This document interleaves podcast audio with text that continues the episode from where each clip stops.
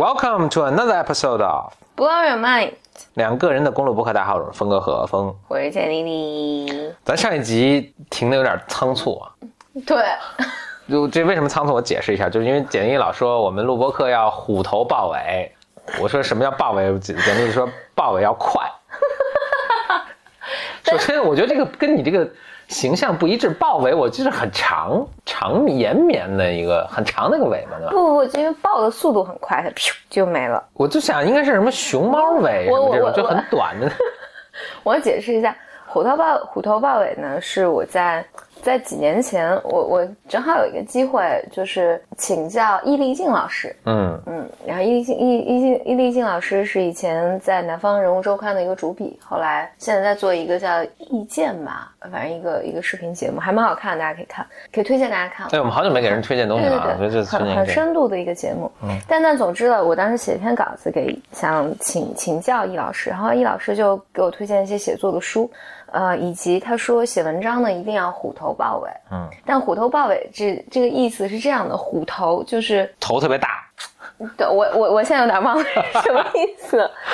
但总之。但我但我印象就是，你开篇不要有太多废话，开门见山。对，开门见山，然后大大家一下就能被你抓住，就是呃，就就进到这个情节里面。然后有个豹尾，豹尾就是特别长，不不不，当你结尾的时候，应该让大家后面余音绕梁三日。但是从豹尾这个图，我脑子中的图像一只豹是狼虫虎豹的豹，对吧？豹带着个尾巴，怎么就形成一个绕梁三日呢？你要说一条大蟒蛇，我还能理解，蟒蛇缠在梁上三三圈儿。就我我觉得那个豹尾是给你很多遐想的，因为那个豹，我我的理解是这个豹尾是速度特别快，然后它 Q 一下就很矫健的就就结了。啊、嗯，然后但但你还会再回想，但是上一期我们那个豹尾实在是，那叫什么豹尾？那叫突然被咔嚓了。哎这个机会嗯可能简单介绍一下我们这播客节目。我们这播客节目呢叫 Blow Your Mind，是嗯我峰哥何峰和简历两位主持做的这么个节目。之所以介绍呢，也是因为每现在其实，在荔枝上还是或者在其他各个平台上来听，很多是第一次来听。我那天看了一下荔枝上最近几期节目播放量都有一两万，所以这可还是很多新朋友。嗯，录这个节目，这个节目就是分享一些我们的呃见闻、读到的东西，觉得有趣的，以及我们的一些呃思考思考啊、一些想法。那我跟简历呢是呃至少算兴趣广泛吧，如果不算学识渊博的话，嗯。这个我们背景呢，我是我是学数学出身的，我本科学的是数学，呃，简历学的是呃文学。文学，对，然后但是简历当然后来又去学了脑科学，嗯嗯，然后我又去学了 MBA 啊、所以简历明显是一个文艺青年，呃，就是能文能武吧，文学跟科学都能够 是能够这个兼兼兼顾的。我这边呢，就是学了一些呃跟科理科相关的东西呢，后来就学了一些，就就越来越走下坡路了，应该是。扯。就学了 MBA，对，那就这样，那就以我们不同的这个呃知识背景的一个角度吧，跟大家分享一些我们日常的见闻。那这是我们做播客的这个初衷哈。嗯，那今天想跟大家分享的是这样，呃，这个话题也挺有意思的，我觉得涉及到科学啊、心理啊、呃呃经济啊各个方面。嗯，就是我前一阵儿在《纽约时报》上看到一篇文章，它这个文章呢是在表达一种担忧吧，说现代社会，当然它指的是美国社会了，美国社会上这个男性的，用简历也后来跟简历也聊，简历也话说，就是越来越软，各方面都越来越软。嗯，就是不管从他们的健康啊，他们的开心的 happy 的程度啊，包括他们的就业呀、他们的收入啊、学历呀、全都下滑，或者说他们跟女性的这个差距越来越大，嗯越来越落后于女性了。就好像比如说美国这个大学教育毕业生，女性是越来越多，男性就女性占比是越来越多。嗯但是说到这儿，我先补充一下，就是当然，其实还对女性不公的地方还是很多。就是如果你这文章中也指出，你真的去看，比如说所谓就目目前吧，这种这个位尊权高的这些位置，其实还是即使在美国这样相对开放的社会啊，但是还是男性比较还是占多数的多数。但是可以看到，明显看到大的趋势。大的趋势是女性在越来越崛起，男性在越来越软掉。他说了一个观点，令我还我也是隐隐的一直在在在有这个感觉的。他说的是这样说：你看现在社会的，他还有一些什么引用一些哈佛什么经济学教授的一些研究做做论证啊，所以他现在在于现在美国社会，这种服务性的行业的工作是越来越多了。嗯嗯，服务性的行业工作是越来越多了。所所谓 services industry 啊，呃，当然可能硅谷一枝独秀啊，还是有很多这个呃技术性的工作啊，但是整体来说是服务性的行业的工作越来越多了。服务性的行业的工作呢，就需要你这个人就咱们就粗暴的说，就 EQ 情商特别高，嗯，情商特别高，你能够呃了解别人的意图啊，能够跟跟别人很好的沟通啊，能够团队协作啊等等这些这些水平特别高，嗯，但是对什么反反过来对于什么体力，可能这个要就不不见得。就他说说男性在或者比如说性格上的一些一些弱点是就是会特别受影响这些工作的，比如说我我特别激进啊，特别愿意跟人争吵啊、争斗啊、争强好胜啊，什么这种东西其实其实不太适合在这个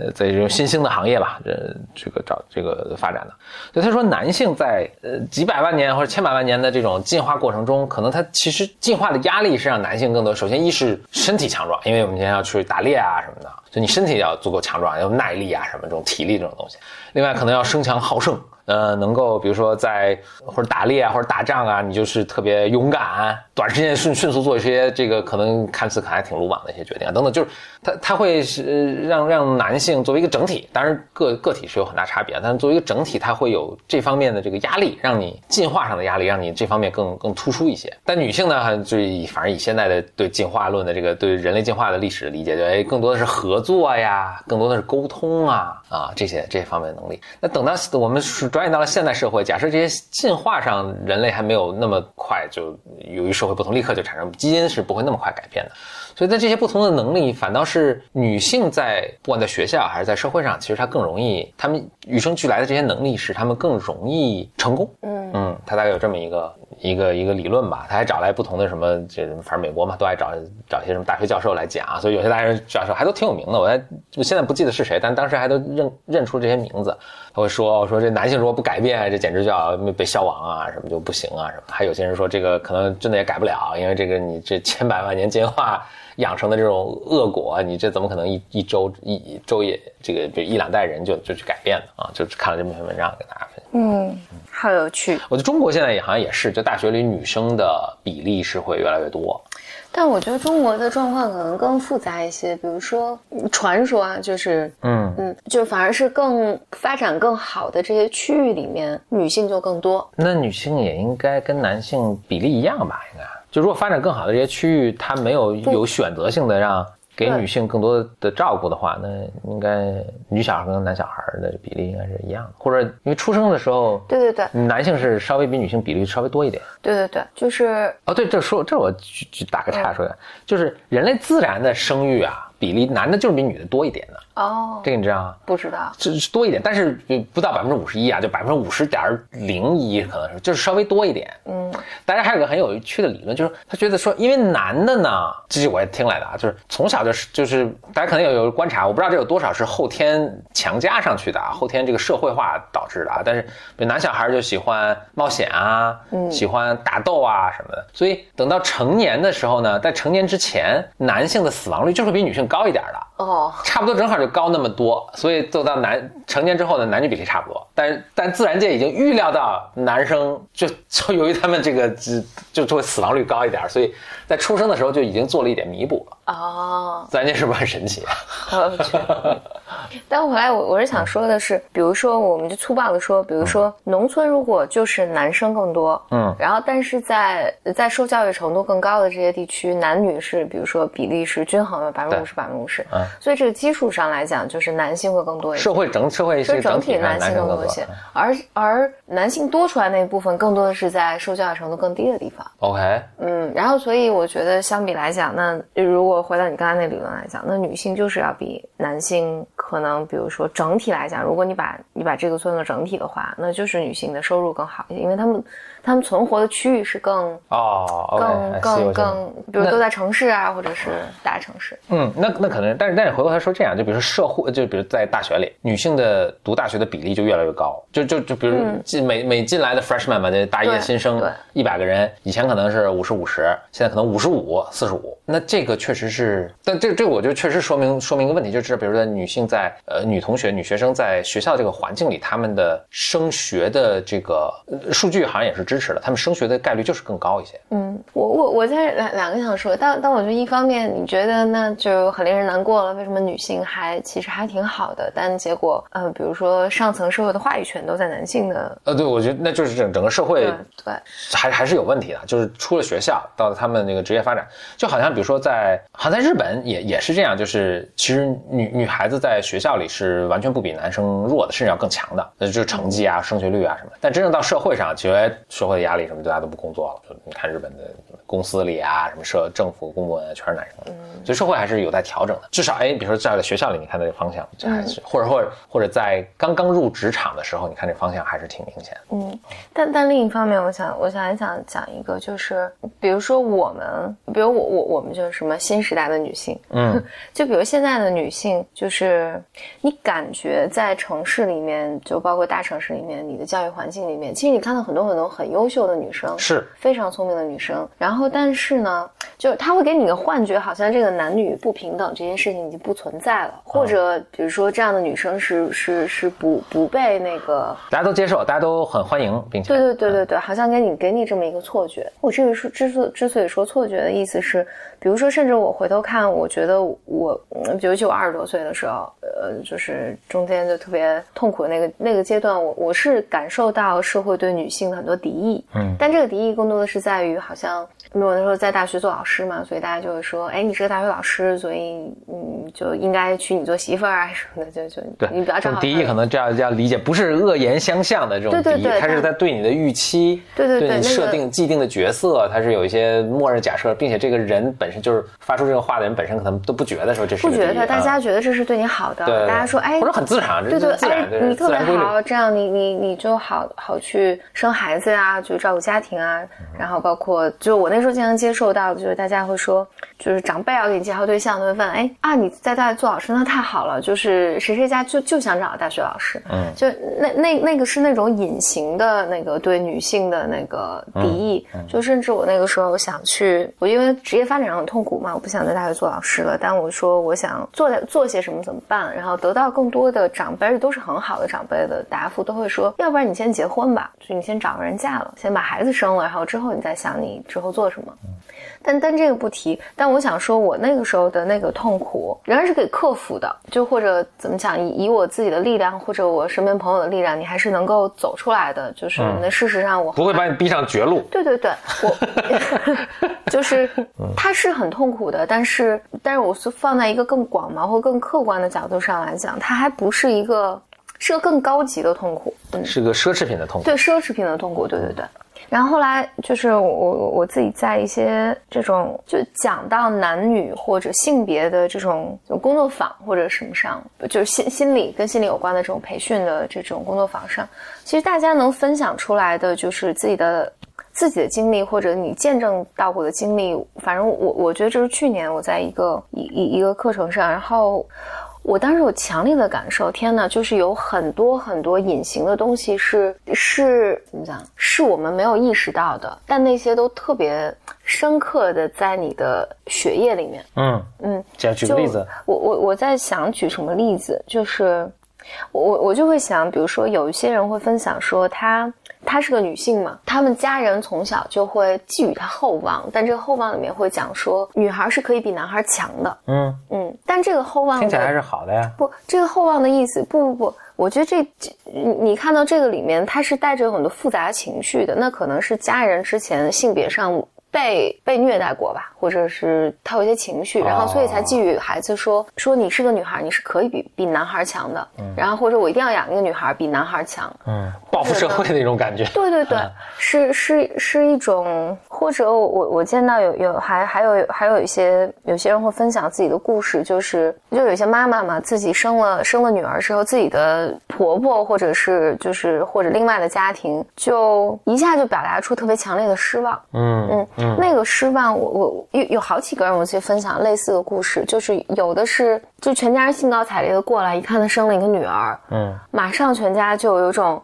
啊，就有点泄泄气了。嗯。然后，但是日后他们仍然。仍然会对就是小孙女儿特别好，但是就是那一刻那那个特别真实的那个感受嗯。是在的，而且那个东西是存在妈妈还有女儿的那个心里面的，嗯。就不管你知道还是不知道，他们在你出生那一刻是很失望的。嗯。嗯，还有就是包括我，就是我我我我我认识的有一些非常受教育、非常程度非常好的、非常非常好的朋友吧。我至少从两个人那儿听到了，他们在生第二个孩子的时候，嗯，就是他们孕检发现这是个女孩儿，嗯，他们都说那个不得不承认，看到是个女孩的时候，就是心里还是咯噔了一下。就他们他们也会讲说，虽然我知道这样是不对的，然后但是这真的是个特别自然的原始的反应，就是。Really why？那比如说，那他是他觉得男孩的好处是我我不知道，甚至甚至甚至我我有一个朋友，就是他会跟我讲，他一直在跟自己的心理治疗师谈这件事情。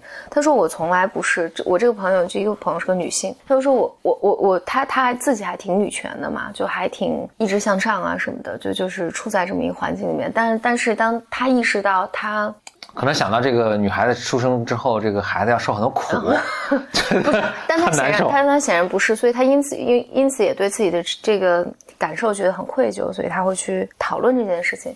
但但是你能看到，但是也许啊，也许有也有人是发现自己怀一个男孩，啊我觉得很很很郁闷。是，但在在在在我这个朋，我就是这这几个朋友身上不是这样的，他们也都是就突然意识到自己其实特别隐藏的有还是有重男轻女的有这个有有那个有有那个东西在，然后以及我就是去年在在在一个小组分享上，我听到的一些故事，大家分享出来的那些是真的真的特别伤人的感受。就当比如当你生产的时候，咱们这个年龄，然后到往上婆婆什么，就是那一代，那我其实我能理解。嗯但咱们这一代，我还挺呃还是有点意外的。对它它我没有嗯仍然仍然是在的，就是当然你你你你你也可以讲说这个是代际创伤嘛，就是植根于你的就是这种家庭的没有被处理的这些情节，对性别上的情节。我我特别讶异的是。就我特别惊讶，我觉得这个对我触动特别大。去年的时候，就是我我觉得它简直就像你你你觉得这这是一个平静的湖水，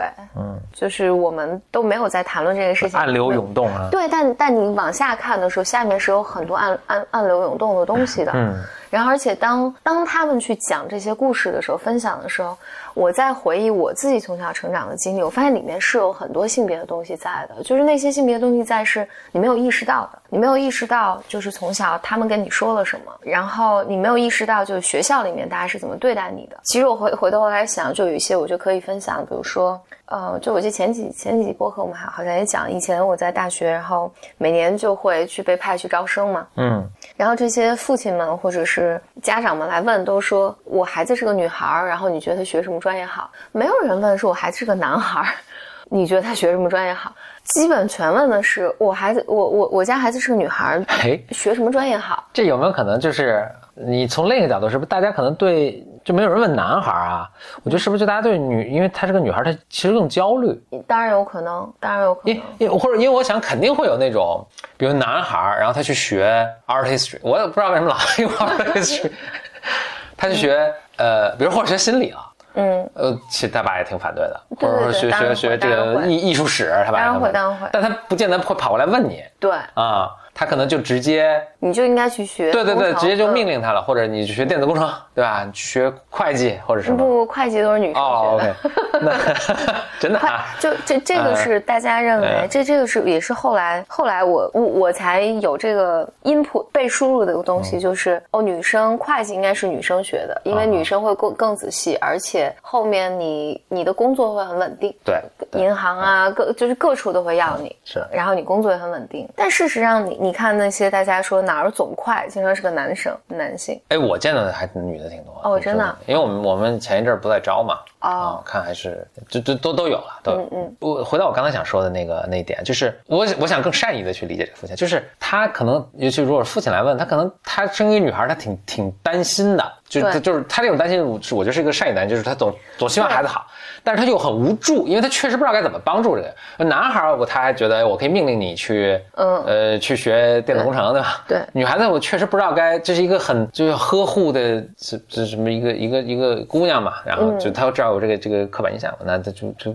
怕弄错，会不会有这种可能性？善意的去揣摩一下。我我觉得他他有很多很多 layer，就 是可能这个这也许是其中之一。但因为我我能想象，如果我是一个我我就比如说我我当了父亲，我我是个女孩的话，我可能也确实挺焦虑的，因为我不知道该就你会担心，比如说是不是跟男生不一样，或者我的养育方法。因为男孩，我还至少能从自己的经验上去去总结。对我那，但我觉得这个这个焦虑大家都有的。嗯，就是你你无论是男孩女孩，你你都会有这些焦虑。嗯，但但我觉得你刚才说这一点，我还想补充。或者有有有人来问说，这是我我们家这个孩子是老二，他应该学什么？那那个时候还没有。哦，OK，那时候还没有。对，或者就是我我们家这个是孩子是，对我在想，比如二胎是不是应该学的东西跟老大不一样？我开开玩笑了，但是。就是呃，anyway 吧，您说对，嗯，我我我刚才想说的是，就因为性别不平等这件事情，当然受害者不只是女性啊，就一定是受害者有男性，所以就是男生一定有他，比如他做这个不行，做那个不行。这个我我想到就是我今年过年的时候回家，高中同学聚会嘛。然后女生都已经过了被逼婚的年纪，嗯，就是如果绝望放弃，对对对，如如果现在你还没嫁出去了，大家父母也就接受了，接受了这件事情，那就 算了，咱不费那劲了。对，父父母就现在就是。不是处在绝望中的挣扎里面，已经是。然后，但二十多岁的时候，我们会觉得，哎，天哪，就是父母对女女生太不公平了，就是光催女生就逼你去嫁人什么的，然后就男生都活得很逍遥自在嘛。但今年就有一个大的反转，就是男生都在被自己就没有结婚的男生都在被自己的家人狠狠的相逼，一波一波来的。对，然后，所以当我们聚在一起，晚了两年，终会终会来的。对对对，当我们相相聚在一起的时候，就是男生很痛苦。然后女生可以跟男生传授传授经验，说：“你再等一等，你爸妈就放弃了。” 我倒话说这个就是，如果你真的是该来的还会来，嗯。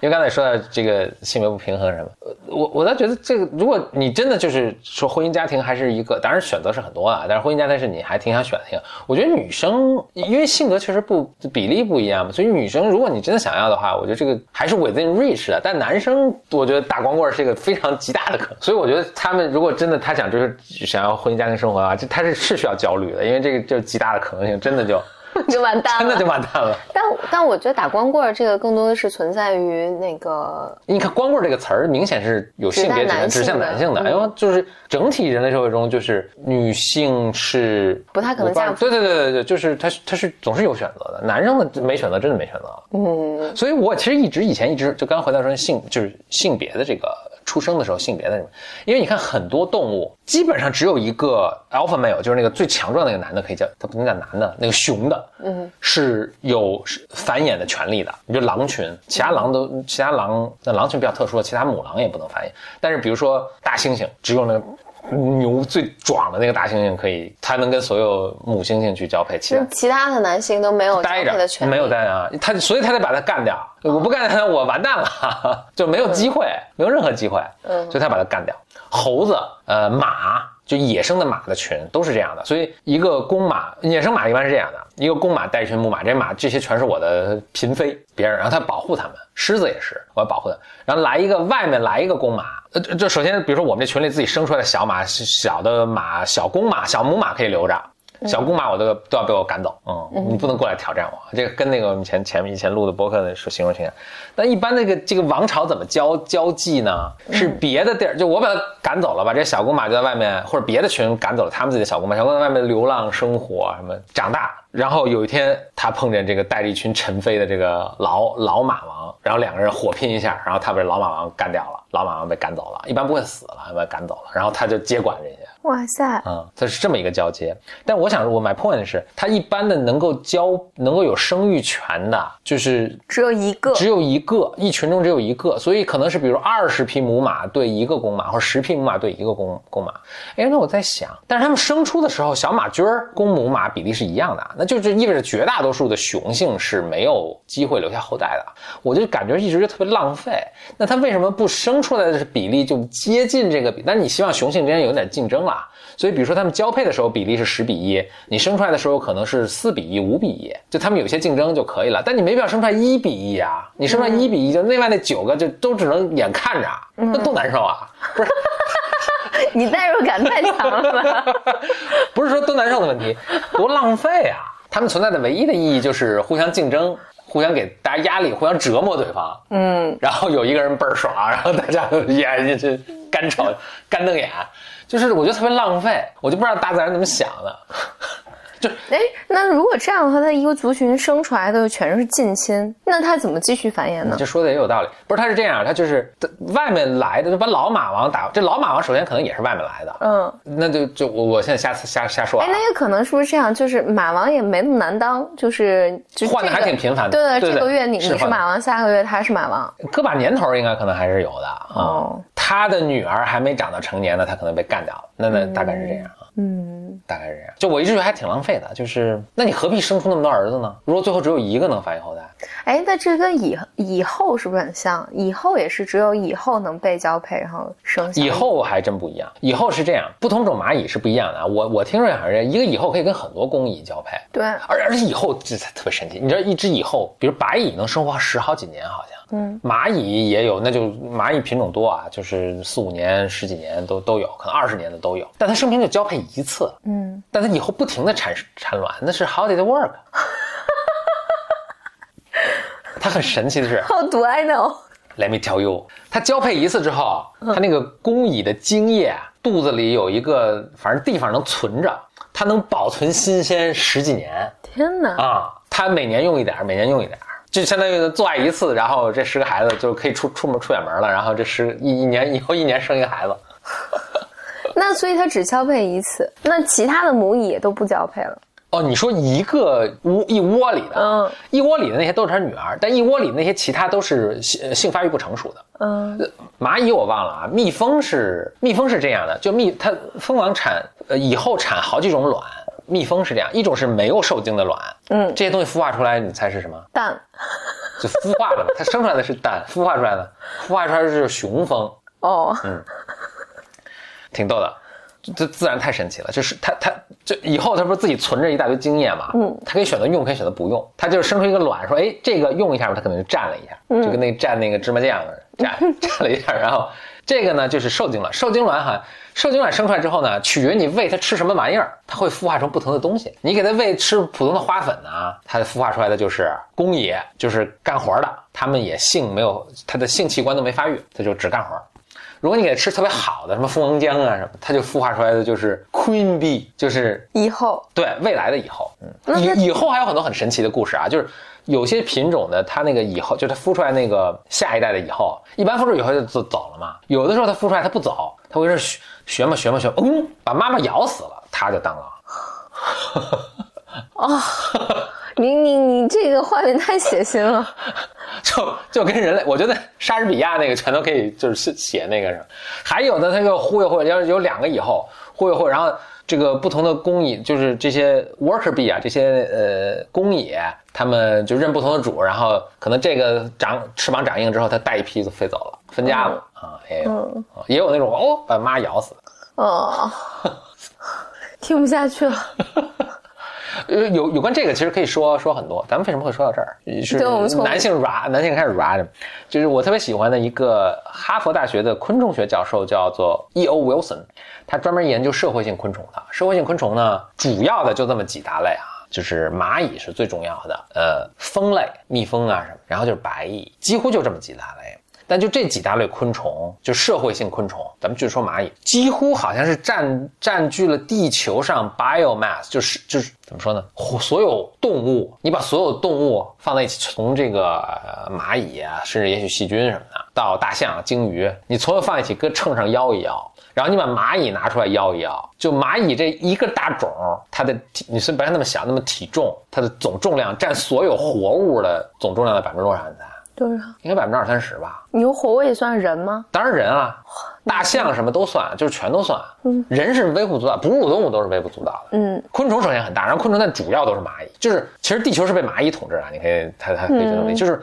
他为，然后他就说为什么这么成功，就是因为他们是社会性的动物。地球上生物演化出社会性、高度社会化的物种啊，只只有两种，就大的那个这不叫物种，就大的这个类啊。一种就是昆虫，昆虫中刚才我说的，还有一种呢，当然就是人了。就 E.O. Wilson 特别逗，就是他开始研究昆虫，后来发现哎，这跟人也通用，他就又开始研究人类。他写过一本很著名的书叫《论人性》啊，总之吧，这是非常有趣的，以后可以可以再录了。呃，我读他的书，反正对人性有很多觉得非常有趣的一些观察。那总之，蚂蚁是一个非常非常成功的一个一个物种。嗯，怎么会说到咱们要不要再回到那个女女女性的这个话题？总之吧，就是还就是小总结一下呢，就是我读了他那个文章，我觉得他说的还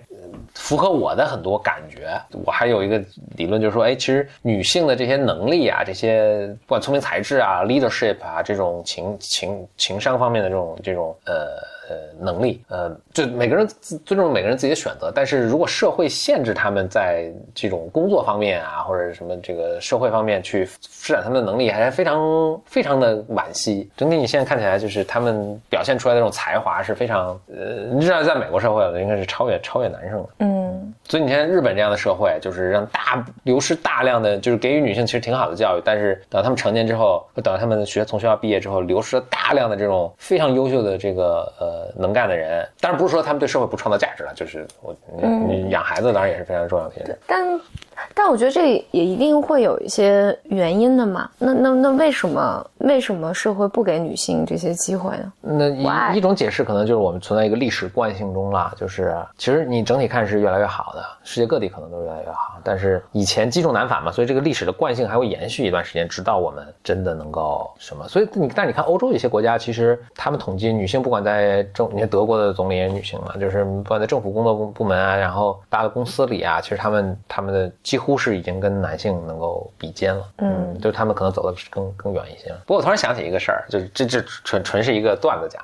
就我不下围棋嘛，嗯，中国是男女一起训练的，嗯，世界其他国家都是女子有女子女子棋院，有男子棋院的，嗯，中国男女。是国家队一起一起下呃下互相下棋的啊，我觉得这是挺对的。这下棋为什么要分男女分开？就好像对我做我学物理还要男女分开吗？没有道理啊，对嗯。那中导致一个结果是什么？中国的女棋手